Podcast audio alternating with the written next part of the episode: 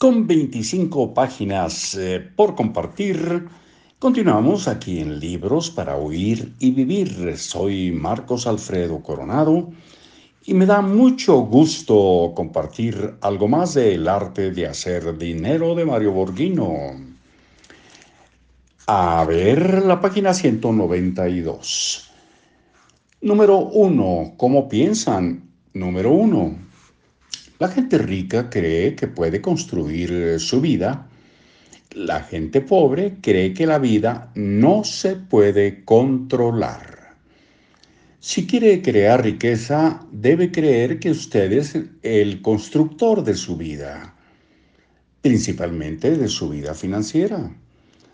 Si no cree en ello, entonces no creerá que puede dirigir su vida ni tener control de sus resultados financieros. Se sentirá víctima y culpará a las circunstancias de su pobreza. También justificará lo que sucede autoconvenciéndose de que el dinero no lo es todo en la vida o de que el dinero no le da salud ni tampoco la compra. Se quejará de las injusticias sociales y desarrollará una actitud pesimista que atraerá hacia usted más limitaciones. Número 2. La gente rica piensa en grande. La gente pobre piensa en los obstáculos. La vida es muy corta para vivirla en pequeño. La vida de usted puede transformarse automáticamente el día en que comience a pensar en grande. Dejará de vivir su vida financiera con una dieta mental. Pregunte qué quiere de la vida, cómo quiere jugarla y en qué nivel.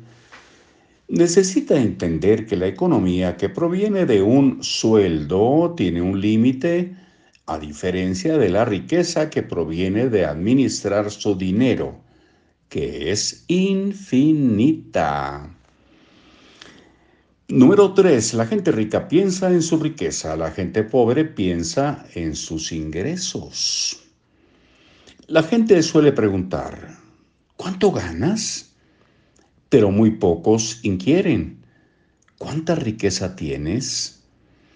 La gente que piensa en su riqueza tiene en mente sus activos, sus rentas, sus inversiones, no olvide que los ingresos provienen de un sueldo y de sus deudas, de sus deudas buenas. No olvide que sus ingresos provienen de un sueldo y de sus deudas buenas, que le generan un ingreso adicional mientras usted duerme. Lamentablemente, las personas que piensan como pobres se desviven en cómo cambiar de trabajo para tener un mejor sueldo. No piensan en la riqueza, sino en el sustento. 4.